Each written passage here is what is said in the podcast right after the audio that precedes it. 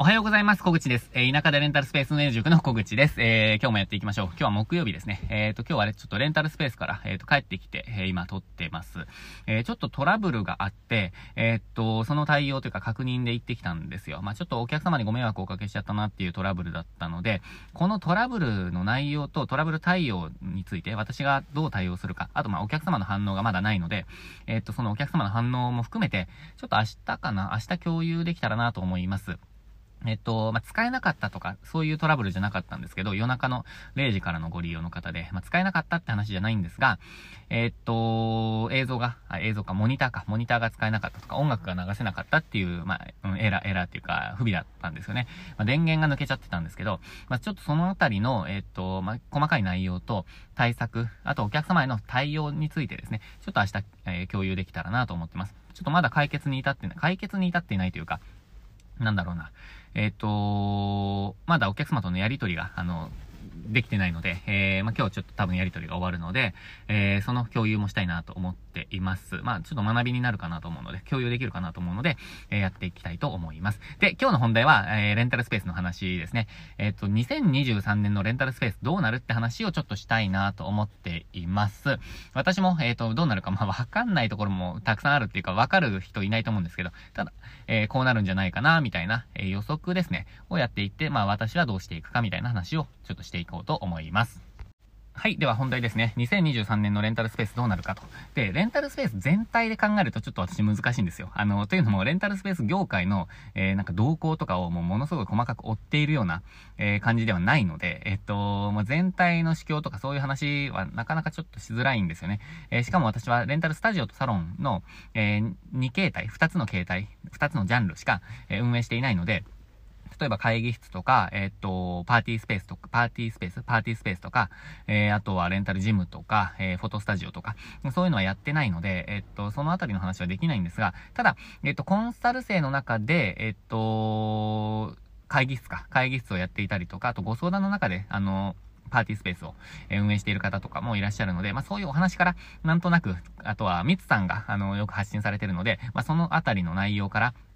こう予測はできるかもしれないですが、まあ、その辺も含めてですね、ちょっと、え、ご理解いただいて、え、聞いていただけたらと思います。で、えっと、レンタルスペース全体でいくと、多分今年も伸びると思います。あの、数ですね。数はどんどん伸びていくと思います。なぜかというと、えっと、レンタルスペースの、えっと、余地はまだまだあると思うんですね。あの、需要の余地はまだまだあると思います。えっと、これはなんでそう思うかっていうと、え、っと、まあ、例えばスペースマーケットさんとかで、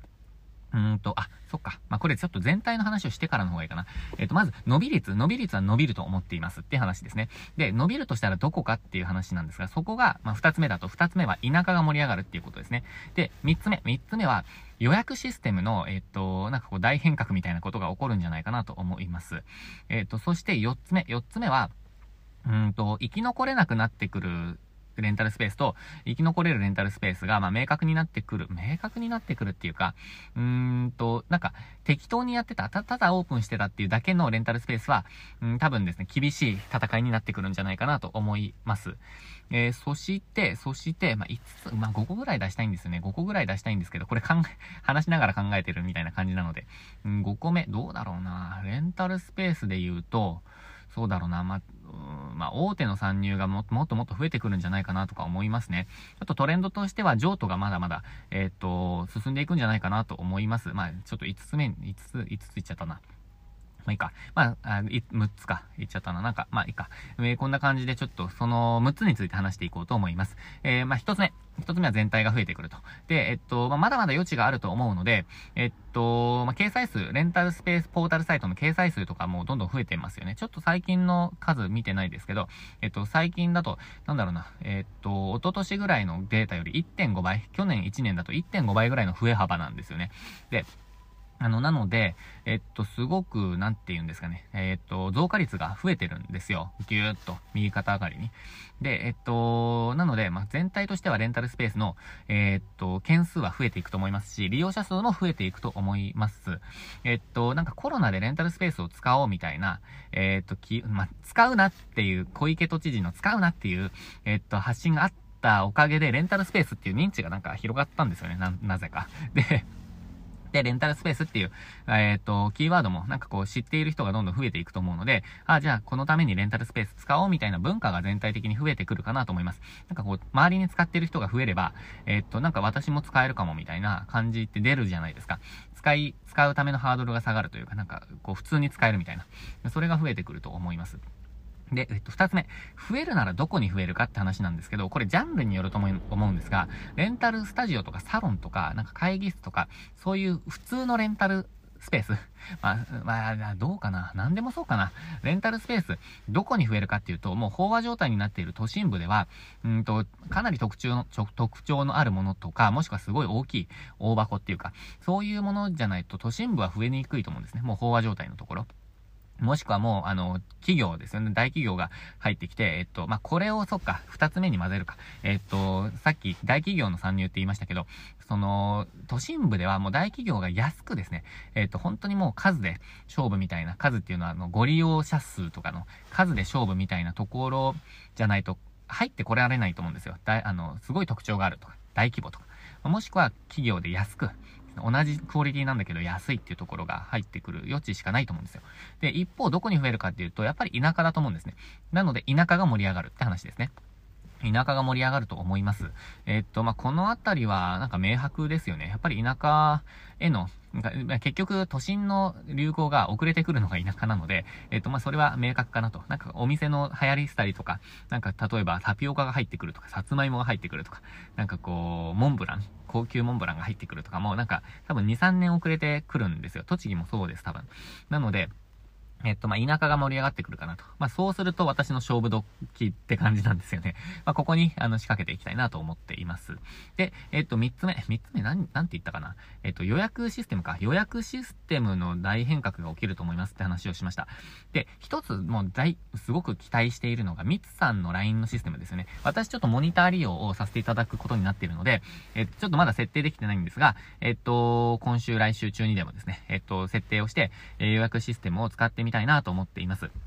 で、えっと、まあ、エラーが起きないかとかっていうモニターも兼ねてやるんですけど、えっと、まあ、そのあたりをやっていこうかなと思います。えっと、で、使い勝手が良かったりとか、その、ソフトランディングができそうなら、えっと、スタジオとかサロンの予約システムも、その LINE システムに、まあ、移動、移行したいなとは思っています。で、WIX ですね、あの、今、多分、レンタルスペースを自分で開業した人で、ミツさんとか、えっと、まあ、私とか、そそのあたりの人なんですね、になんかこう、影響を受けてスタートした人は、Wix とかアメリアを使っている人が多いと思うんですね。で、アメリアの方が多分使い勝手はいいんですけど、なんかできない、Wix の良さとかもあって、なんかこう、どっちつかずっていうかな、なんかどっちもいいんですよね。どっちも良くて悪いみたいな。ただ、えっと、そレンタルスペースに、あの、特化してないので、やっぱり使い勝手が悪いんですよ。なんか無理やり使ってるみたいな。まあ、そこが、えっと、ミツさんの LINE システムで、うん、まあ、改善されてくるかなと思っているのと、あと、絆システムですよね。絆。えっ、ー、と、ホタルさんという方が作られている絆というシステムも、えっ、ー、と、有力候補だと思うんですが、ちょっとやっぱりご利用、あの、利用料金が高いっていうのが私の中のネックですね。2店舗とか3店舗だとちょっと1万円以上払う、1ヶ月あたり1万円以上払うのはちょっと、うん、コスパが悪いかなと思っていたところに、月額980円という、えっ、と、もうものすごいコスパの、えっ、ー、と、なんていうんですか、予約システムが出てきてるので、あの、ミツさんですね。まあ、それが、まあ、いいポイントかなと思ってます。まあ、ちょっと複数店舗の時の対応っていうか、えっ、ー、と、複数の店舗増やすときは、えっ、ー、と、1店舗あたり980円かな。増や、は、ちょっとすみません。これわかんないです。えっ、と、うん、お金かかるんですけど、まあ、ただ、うーん、数店舗の人なら、やっぱりこっちの方がいいんじゃないかなって思ってます。あとは、えっと、まあ、予約システムといえば、ポータルサイトも予約システムみたいな感じですよね。えっと、インスタベース、スペースマーケット。えー、あたり、まあ、あとはスペーシーとか、えー、ショップカウンターとか、なんかいろいろあると思うんですけど、まあ、そのあたりが、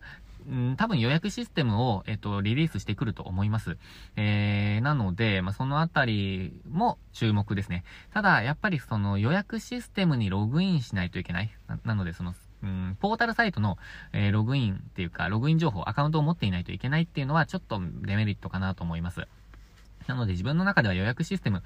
一本化したいんですね、実は。えっと、面倒なのでいろんなところから入金があったり、いろんなところで予約があったりするの。面倒なので、まあ、エラー、システムエラーの可能性も増えますよね、それだけ。なので、まあ、うん、広く予約システムあった方が、えっと、リーチはしやすいんですけど、まあ、運営者としては一本化したい。そこで、えっと、予約システムを何にするかっていうのは結構ですね、ハードルっていうか違うな、課題なんですよね。それで期待しているのは予約システムががどんどん出てくるってことですね。多分今年いくつかの予約システムが出てくると思います。まあ私は LINE、えー、ミツさんの予約るですね、予約るを使いたいなと思っています。ミツさんが考えるものなので、えー、でも絶対使いやすいに決まってるじゃないですか。もうほんと100%そうなんですよ。なので、まあそれに期待しているっていう感じですね。まあ予約システムが増えるんじゃないかっていう話です。3つ目ですね。で、4つ目。4つ目なんて言ったかなああ、そっか。え、っと、大企業が増えてきますよって話です。まあ、これちょっとさっきの二つ目に、どこに、えっと、来るかみたいな話にちょっと加えちゃいました。えっと、大企業が行くなら、えっと、田舎っていうよりも、やっぱり、えっと、人数を取れる、大、えっと、都市にですね、えー、やりますよねって話ですね。さっき話しました。これちょっと、うん、一緒にしちゃいます。で、まあ、四つ目、四つ目なんだっけ？さっき五つ目に話してたのが忘れちゃったな。えっと、忘れちゃったな。忘れちゃいましたね。えっと、なんだっけな。レンタルスペース、レンタルスペース。うーん、レンタルスペース。えー、忘れちゃいました。えー、忘れちゃったので、ちょっとこのまま行きますね。ただ、その、そういった、えっ、と、中で、うん、私はどうやっていくかっていう話をちょっとしたいなと思ってます。えっと、私は、えっと、レンタルスタジオの、えっと、あー、そっか。ちょっと4つ目にもう一つ話したいです。レンタルスタジオは、っていうかまあ、そうだな。小さいレンタルスペースより大きいレンタルスペースが利益が取りやすくなってくると思います。で、でこれは去年からそうなんですけど、去年の 2022年のレンタルスタジオの生き残り方みたいなブログですね。ブログでもこれ話してるんですけど、あのー、レンタルスタジオ、小型のレンタルスタジオが結構行けたんですよ、この数年。えー、2、3年ですかね。えー、それはコロナだったので、えっと、大人数でやるのがちょっとまあ、うん、なんか自粛モードだったんですよね。えっと、教室の先生とかも。でもそれが明けてきて、えっと、徐々にやっぱり大きい、大人数でやりたいっていう需要が、の方が増えてきてるんですよ。で、私としては、そのレンタルスタジオの鍵は定期利用なので、教室開催がもう鍵だって思ってるんですけど、その教室開催のためにはやっぱり大きい、え、っと、スペースで、え、っと、人数ですね、生徒さんをもう多く集めたいっていう先生のニーズの方が、やっぱり高いんですよ。あの、少人数で高単価でやろうっていう風に考えられる人もなかなか少ないので、そっちの方が効率いいんですけど、絶対に。絶対にサービスレベルも上がるんですけど、ただそう考えられないですよね、なかなか。なので、えっと、大きい、えまあ、箱っていうか、スタジオで、大人数やりたいっていう需要の方が、まあ、高まりやすいんですよ。まあ、簡単なんですよ、その方が。えっと、多分集客も簡単です。えっと、初期段階ではですね。でも疲弊してくるんじゃないかなって思いますよね。あの、やりとりも増えますし、えー、お金の計算とかも増えますし、えー、っと、なんだろうな、まあ、教室が増えれば増えるほど、え、そのプログラムを考えなきゃいけないとか、まあ、休みのやりとりをしなきゃいけないとか、ねいろんなことが増えますよね。ただ、えっと、高単価、例えば1人1万円で、1ヶ月1万円でやりますっていう、なんか 1, 1ヶ月に3000円とかで、えっと、3名、4名でやっと1万円になるよりは、1名1万円ですとか、1万2000円、1万5000円ですとかっていう風にやって、えー、3、うん、4、5名のお客様を1クラスで対応していくっていう方が、絶対に満足度が高い。そして絶対に、えー、っと、うん、なんだろう、効率っていうかその利益率が高いんですね。なので、そっちの方が私はいいと思ってるんですけど、なかなかその文化を作るみたいな そのマーケティングみたいな話ですよね。設計を話すのって難しいので、なので、大きいレンタルスタジオの方が、うん、売れてくるんじゃないかなと。まあ、これは、あの、機運ですよね。あの、なんだろう。全、日本全体の、その、うん、もう、もう、もう、もういいんじゃないみたいな。えー、っと、機運が高まって、まあ、大人数、少人数より大人数の方がやりやすくなってくるんじゃないかなと思います。えー、っと、個人の練習の需要は引き続きあると思いますが、田舎でそれだけで頼っていくのは厳しいと思ってるので、まあ、ちょっと大きい箱の方がいいかなと。その点では私はレンタルスタジオを、うんと、増やそうとちょっと思ってないって感じです、今。やるならもうちょっと大きいですね。あの、15人ぐらいは入れそうなスタジオを、なんかこう、うん、譲渡っていうか、うーん、なんだろう、継承して、えー、続けたいなみたいな。なんかどっかで潰れちゃった、潰れそうなレンタルスタジオを再生させるみたいな、えー、譲渡的な方がやりやすいかなと思ってます。ちょっと初期費用を払う余裕は私には今ないですね。それならレンタルサロンをオープンするって感じなので。ですね。で、レンタルサロンは、えっと、お、お、大きい部屋いら、いらないんですよ。もういつまで経ってもいらないんですよ。なので、えっと、レンタル、まあ、レンタルじゃなくてサロンを経営するなら別なんですけど、なんか同時に3人ぐらい入れられるみたいな、えっと、対応できるみたいな、えー、のは重要あると思うんですけど、レンタルサロンはもう大きくしなくていいんです。なので、えっと、その方がやりやすいかなと思って、ております。えー、そうですね。なので、えっ、ー、と、大きい、スタジオは大きい部屋の方が、えっ、ー、と、需要が出てくるんじゃないかなっていうのが4つ目。5つ目。なんだっけな？忘れちゃった。さっき6つ目言っちゃいましたね、みたいな話してたのをちょっと忘れちゃったんですよね。レンタルスペース、レンタルスペース。いや、わかんないな。まあ、あとはなんだろう、スクール、あの、レンタルスペースのスクールですよね。えっと、ミツさんがレンタルスペースの学校っていう、あの、スクールをマーケティング会社と一緒に、えっと、作られてますけど、えっと、そういう、まあ、学びの場っていうのが出てくるんですね。あの、ミカリンさんも、えっと、オンラインサロンを始められるっておっしゃってて、1月10日 ?11 日ぐらいからスタートされますよね。えー、で、なので、まあ、そういうレンタルスペースの学びの場っていうのが、えっと、これまで以上に増えてくると思います。で、私はそこに参入したいって思っています。で、私の場合は、なんだろうな、その、大規模にっていうのはできないので、私の、えっと、影響力ではできないので、田舎で、えっと、独立して、えっと、まあ、自由なライフスタイルを、こう、得ながらやっていきたいっていう、そういうスタイルの方ですね。なので、まあ、田舎じゃなくてもいいんですけど、えっと、自分でやっていきたいとか、なんか自分でやっていきたいなんですけど、えっと、なんだろう、ライフスタイルごと、私の場合は、なんかいいなって思っていただける方とマッチした方とやっていきたいなと思ってますね。なので、まあ、うーんと、オンラインサロン的なものとか、べんなんだろう、勉強会っていうか、その、グループコンサルみたいなものもいいと思いますし、えっ、ー、と、まあ、個別のこれまでやっているような個別のコンサルも、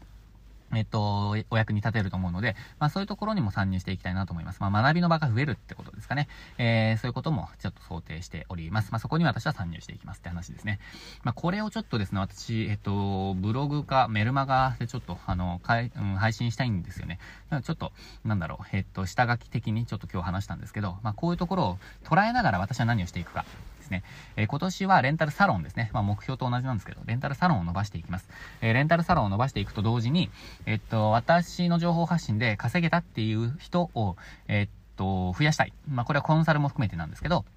えっと、やってよかったって思える人を増やしたいって思ってるんですよ。で、これなんでかっていうと、あの、レンタルスペース、引き続き稼ぎやすいって思ってます。で、これ、あの、うーんと、なんだろうな。そんなに爆撃じゃないんですよ。1店舗とか2店舗とかだと。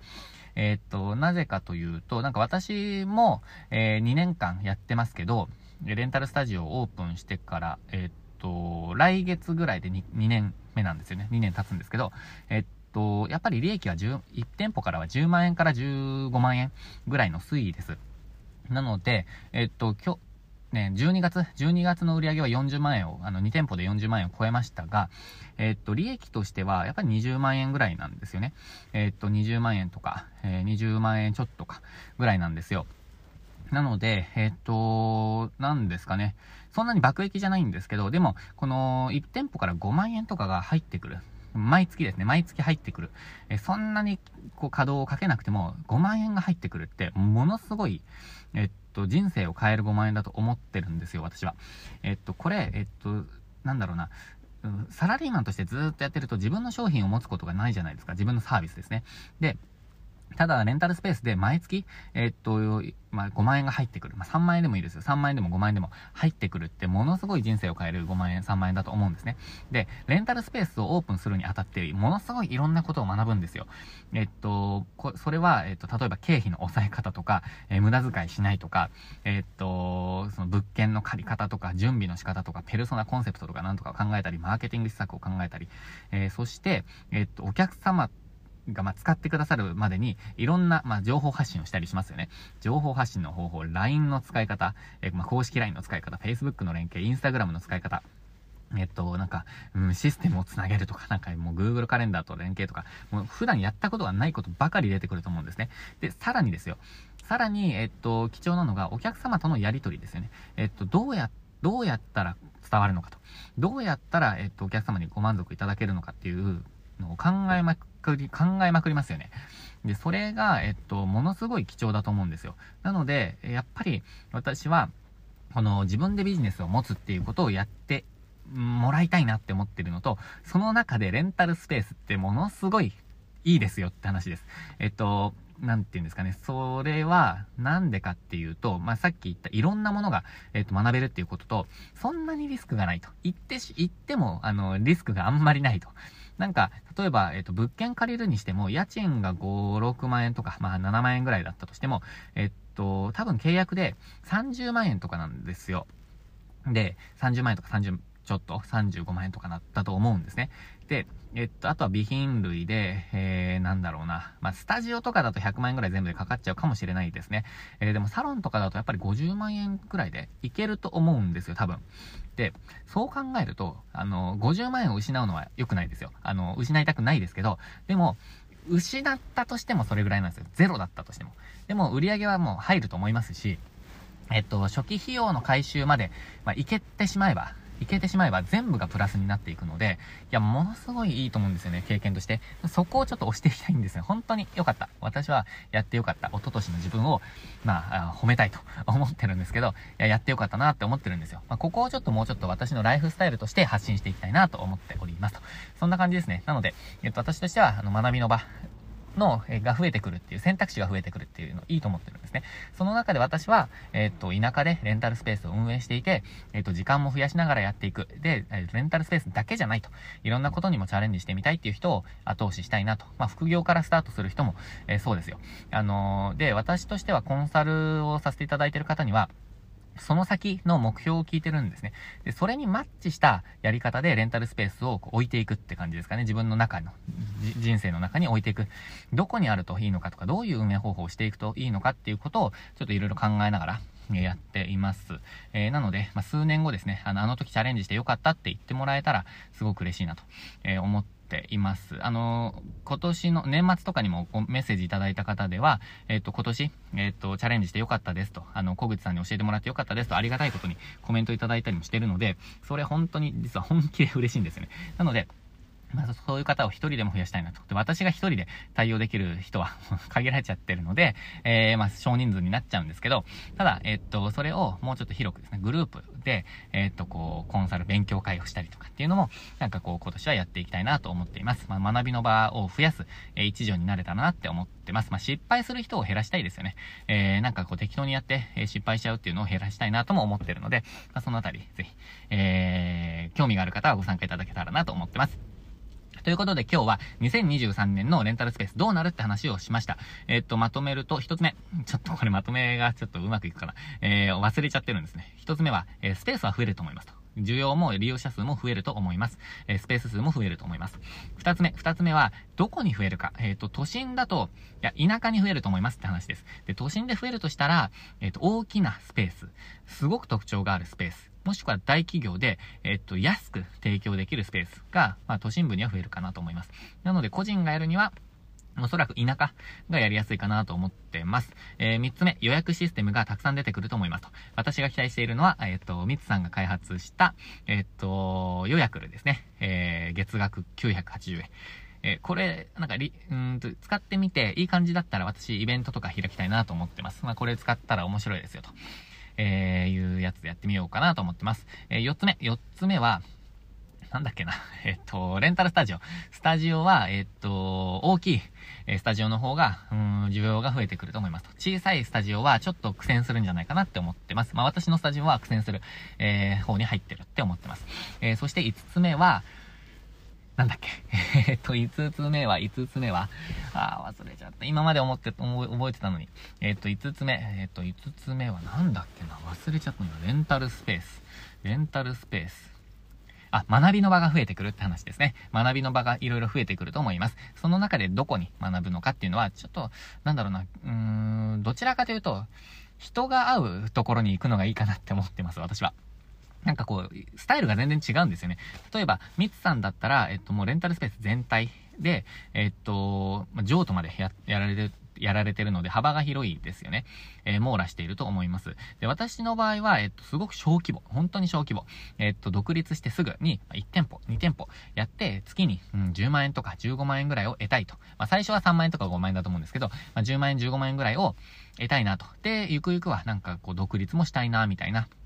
まあ、副業からスタートして独立したいなっていう人とかですね。で、ミカリンさんはオンラインサロンですけど、ミカリンさん40店舗以上やってるので、またその戦い方って全然違うと思うんですね。田舎では全然通用しない、えっ、ー、と、戦い方だったり、私のやり方では全然できない。もう本当に大規模ですよね。大規模、本当に。えー、そういうこともうそういうすごい、えっ、と、話だと思うので、なんかこう自分にマッチしたやり方をやっている人に学ぶのがいいかなって思っててます。まあ、そんな感じですね。ということで、えー、何かの参考になれば嬉しいです。今年もレンタルスペースを盛り上げていきましょう。えー、一緒に、えー、チャレンジしながら、え、頑張っていきましょう。ということで今日も最後までご視聴いただきましてありがとうございました。